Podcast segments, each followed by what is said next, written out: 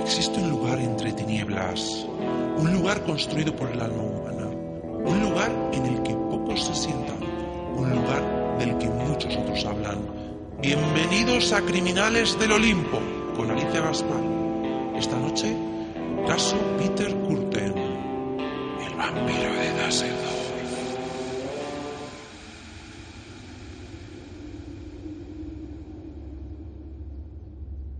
Aquella noche caminé y caminé hasta el amanecer. Jueves 22 de mayo. Fui a ver a mi mujer y a recoger mis cosas. Después alquilé una habitación en el Attelstrasse. Allí dormí plácidamente hasta la mañana del jueves.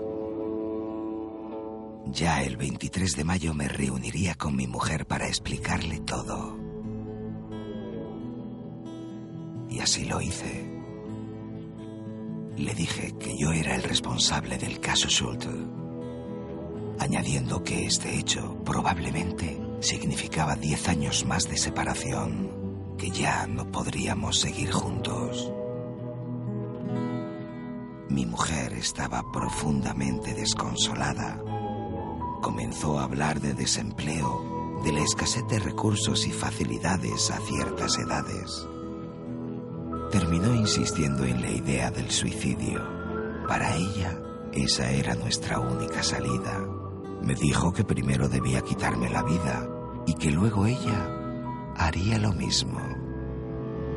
Horas después, ya al anochecer, le dije a mi mujer que ya sabía cómo podría ayudar y le conté todo, todo. Le revelé mi identidad y le relaté con pelos y señales cada una de mis pesquisas. Entrégame, insistí, entrégame y cobra la recompensa.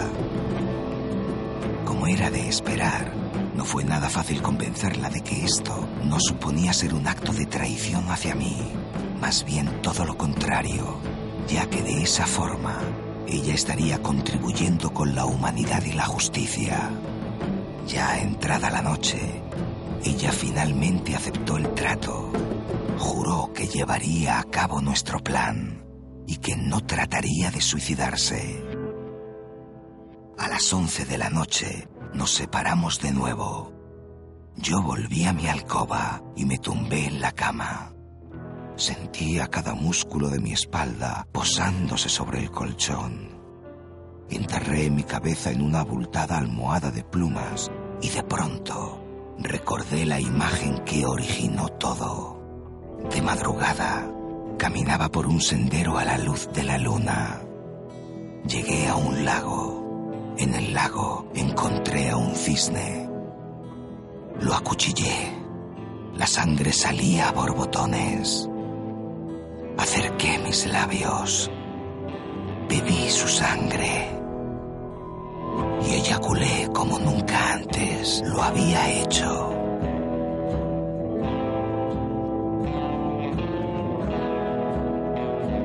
Si os hablase de Peter Curten, probablemente algunos pocos podrían reconocer el rostro o la identidad de este curioso sujeto. Pero si mencionase su otro nombre, el vampiro de Dusseldorf, ya todos juntos podríamos visualizar y recordar su particular legado. Buenas noches a todos. Mi nombre es Alicia Gaspar. Bienvenidos a Criminales del Olimpo, un programa en el que cada noche rescataremos las historias de un asesino de este nuestro mausoleo urbano. Les traeremos de vuelta a la Tierra y pondremos luz directa sobre los mitos y leyendas que se cuentan acerca de ellos.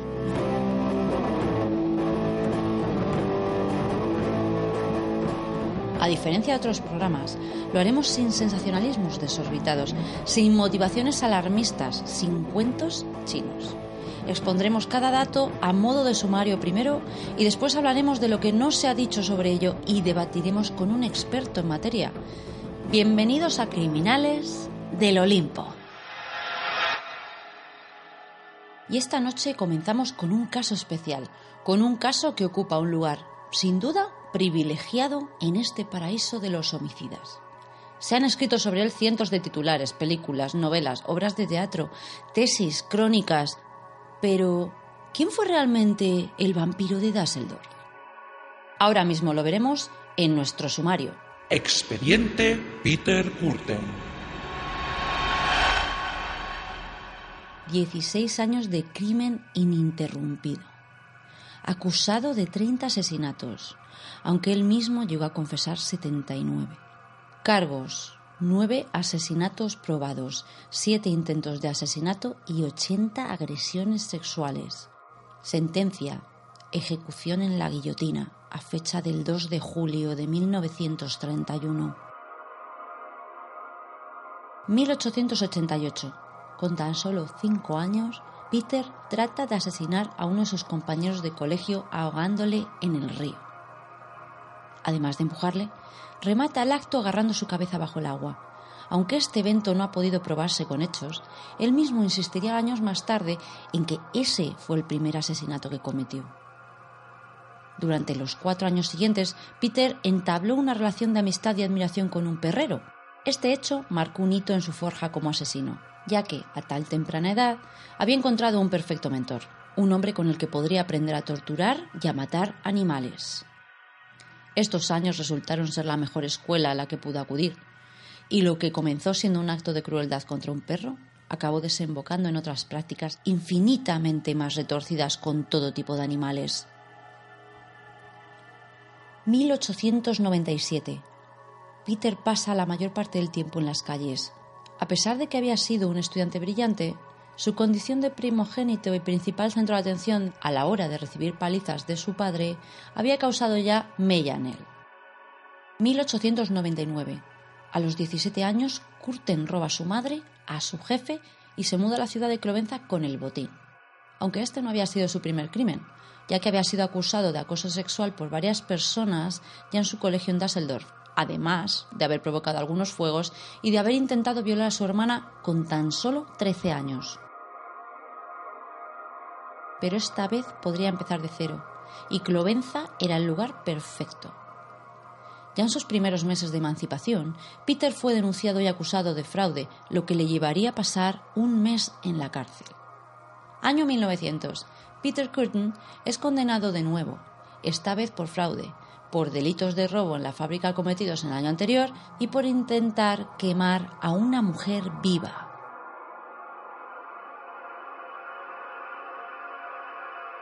En 1904, Peter sale de la cárcel. Le obligan a enlistarse en el ejército en la ciudad de Metz. Poco después, se convierte en un desertor y comienza con una sesión intensiva de robos y de incendios provocados. Sus objetivos eran claros, graneros, establos, cuadras y pajares. 1905. A principios de año, Curtin es arrestado y sentenciado a seis años de prisión, que, al final, se prolongarían a ocho por mala conducta e insubordinación. Estos años fueron decisivos en su gestación como asesino oficial. Según relató posteriormente, fantaseaba horas y horas con fuego, con gente ardiendo, agonizando, suplicando por su vida. Ciertamente tenía demasiado tiempo libre y estas nuevas ideas nacían en su interior. 1913. Peter queda en libertad y se especializa en robos en lugares públicos, concretamente en tabernas. Este cambio de estrategia, por su parte, era ideal, ya que esos negocios siempre tenían considerables ganancias diarias, además de familias que solían vivir en pisos arriba, también huéspedes a los que hurtar, en fin, tenía un mayor abanico de posibilidades. Todo marchaba viento en popa, hasta que encontró, una noche, a una niña en una de esas habitaciones. Su nombre, Christine Klein, nueve años. Aquí es donde comienza todo. Aquí es donde Curtin encuentra su madurez. Peter mató a esa niña que yacía durmiendo en la cama. Según su testimonio, tras dejarla inconsciente, cogí mi pequeña navaja y corté su cuello. Bebí. Después vi el resto de su sangre caer de la cama al suelo. Disfruté tanto que tuve un orgasmo ahí mismo. Peter salió por la puerta. Un pañuelo con sus iniciales cayó al suelo. ¿Y por qué no le cogieron antes? preguntaréis. Bien, el padre de la niña fue el principal sospechoso, ya que, ironías de la vida, las iniciales del pañuelo coincidían también con las de su nombre. La pequeña Christine cambió la vida de Peter.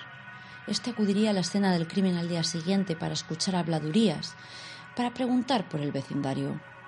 Dicho acontecimiento le causó tal placer que no tardó en encontrar a su próxima víctima.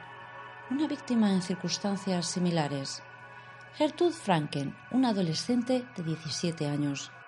Esta vez, Peter se mostró más profesional y cuidadoso, ya que la niña dormía entre sus dos hermanas. Durante tal ritual sangriento, ninguna de sus hermanas abrió un ojo siquiera. Dos meses después, Peter Curtin ingresa en prisión de nuevo, pero no sería por asesinato, sino por otros robos y ciertos incendios provocados esas últimas semanas. Debido a la particular reincidencia en sus delitos, la sentencia final sería de ocho años más de cárcel. 1921. Peter Curtin sale de la cárcel y se muda con su hermana a Altenburgo. Allí conocerá a August Scharf, propietaria de una tienda y prostituta ocasional que mató a su exmarido en defensa propia. Peter y August conectan automáticamente, aunque él se presenta como un prisionero de guerra inicialmente. 1925. La pareja se muda a Düsseldorf. Peter no puede evitar sentirse atraído por sus criadas. Tid, la sirvienta, y Metz, la limpiadora, sucumben a la tentación. Pero August abre la puerta es testigo de tal escena sexual que las dos trabajadoras, sumidas en la vergüenza y la humillación, denuncian a Peter. Una le acusa de abuso sexual y la otra de tentación, lo cual por aquella época era considerado un delito menor. Al final, la Fiscalía lo reconoce como tentación y Peter es encarcelado seis meses a condición de que, tras su libertad, viva permanentemente en Düsseldorf. 1929. La pesadilla comienza. Es el principio de una cadena de asesinatos brutal y sin descanso. Durante esos últimos años, Peter había intentado mantener una vida aparentemente normal. Pero con una oleada de asesinatos en Düsseldorf, él cambia de táctica y de herramienta y el 3 de febrero escoge una persona al azar por la calle, Apolonia Kahn. A la velocidad del rayo la apuñala con unas tijeras nada menos que 24 veces. Pero Apolonia sobrevivió. El 8 de febrero de 1929, Peter se topa con una niña de 9 años que camina sola por la calle, Rosa Oliger. La chiquilla no tuvo la misma suerte. Su cuerpo fue acuchillado, mutilado y quemado post-mortem. En este brutal acto, que ya causó sensación en toda la ciudad al día siguiente, Peter encontró gran fascinación. De hecho, volvió a la escena exacta del crimen e incluso habló con los detectives del suceso. El 13 de febrero, armado con sus afiladas tijeras, apuñala a un hombre esta vez, Rudolf Cherk, un mecánico de 45 años que se tambaleaba ebrio por la calle.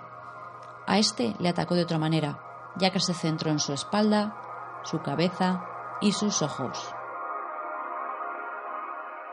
Los detectives no entendían qué podía mover a alguien a apuñalar a una persona tantas veces en un sitio público.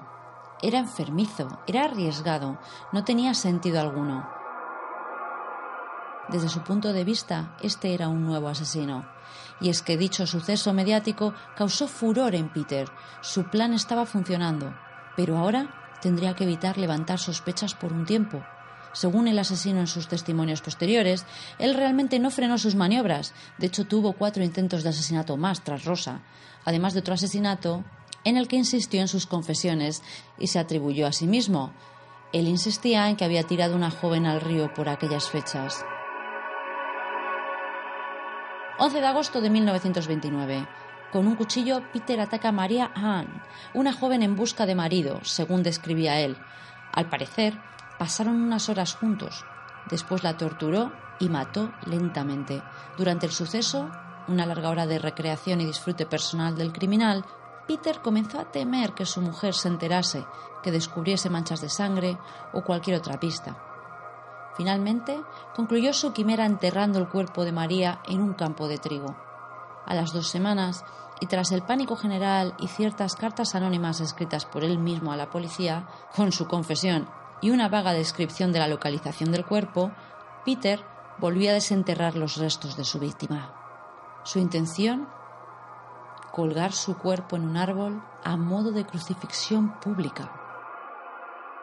Tras varios intentos, no fue capaz de conseguirlo. El cuerpo pesaba demasiado, se tendría que conformar con otra cosa. Así que Peter abrazó al cadáver, lo enterró de nuevo y mejoró su tumba. 21 de agosto. Peter apuñala compulsivamente a tres personas que encuentran su camino. Una mujer de 18 años, un hombre de 30 y una mujer de 37. Los tres sobreviven y describen el suceso como algo rápido y sin intercambio de palabras alguno. 24 de agosto. En plena feria veraniega, Peter elige cuidadosamente a sus víctimas. Dos niñas, dos hermanas, Louise Lessen, de 14 años, y Gertrude Hamaker, de tan solo 5 años. Los cuerpos se encontraron al día siguiente y Dasseldorf era devorado, ahora sí, por el pánico. 25 de agosto, literalmente al día siguiente de matar a las niñas, Peter comienza a acosar a una mujer que encuentra en la calle llamada Gertrude Schott. Ella rechaza sus propuestas y con ello él responde claramente, entonces muere. Schott sobrevivió al ataque, pero fue incapaz de dar una descripción exacta a la policía. Días después, Peter asesinaría a tres jóvenes y a dos niños más. Ya en septiembre de 1929, la sociedad estaba tan concienciada que sus capacidades de maniobra se estaban acotando por momentos. Por ello, se vio obligado a cambiar de estrategia, con lo que el 30 de septiembre Peter ataca de nuevo. Esta vez sería diferente. Esta vez su lugar de caza sería la estación de Düsseldorf y utilizaría otro arma homicida. Y así lo hizo. Y allí encontró a Ida Roder. Peter convidó a la mujer a un café al lado de la estación. Probablemente por medio de la seducción, la terminó persuadiendo para dar una vuelta. Esa misma tarde, a orillas del Rin, Peter atacaría a la joven sin vacilar con un martillo. Ida es probablemente una de las víctimas que más sufrió a manos de Peter y esto lo sabemos por la descripción que daría él mismo después. No paraba de llorar, de pedirme que parase, así que más le di. 11 de octubre. Elizabeth Dorier corre la misma suerte que Ida Ruder. Esta vez sí que la encontrarían con vida, aunque fallecería a las pocas horas. 7 de noviembre de 1929. Entre los bastidores de una fábrica, Peter ataca de forma sanguinaria y con unas tijeras a una niña de 5 años llamada Gertrude Alberman.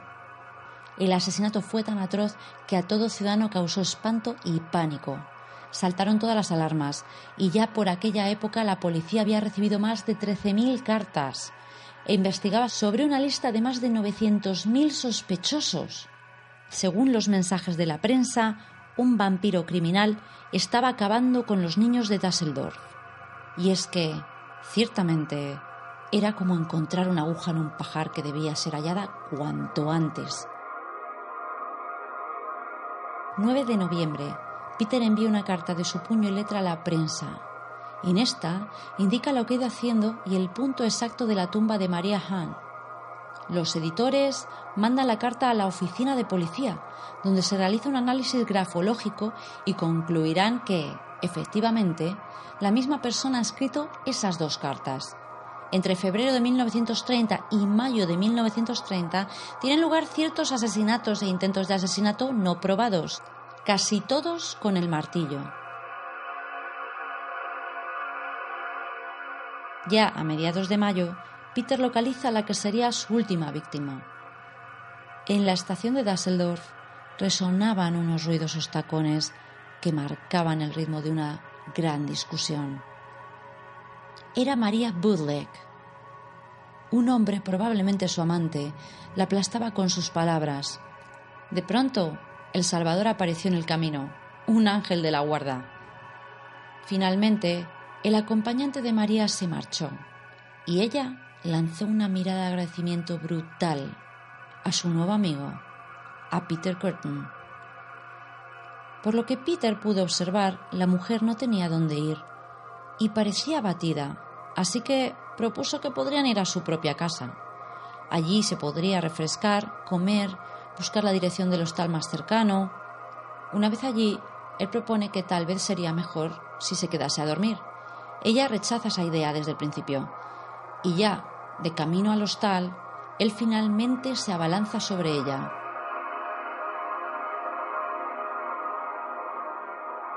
Cuando todo parecía estar perdido, María encuentra fuerzas para escaparse, para perderse en la oscuridad. A los pocos días, María escribe una carta a una muy buena amiga relatando lo sucedido, con tal mala o buena suerte que la carta termina en la vivienda de otro destinatario por error. El hombre, al leer la carta, contacta a las autoridades rápidamente. El 22 de mayo, María Padlek acude a la policía. Delatará a Peter como presunto violador. Aunque no lo supiera con certeza, ella era la única que conocía perfectamente la identidad y la dirección exacta de Peter Curtin, el vampiro de Dusseldorf.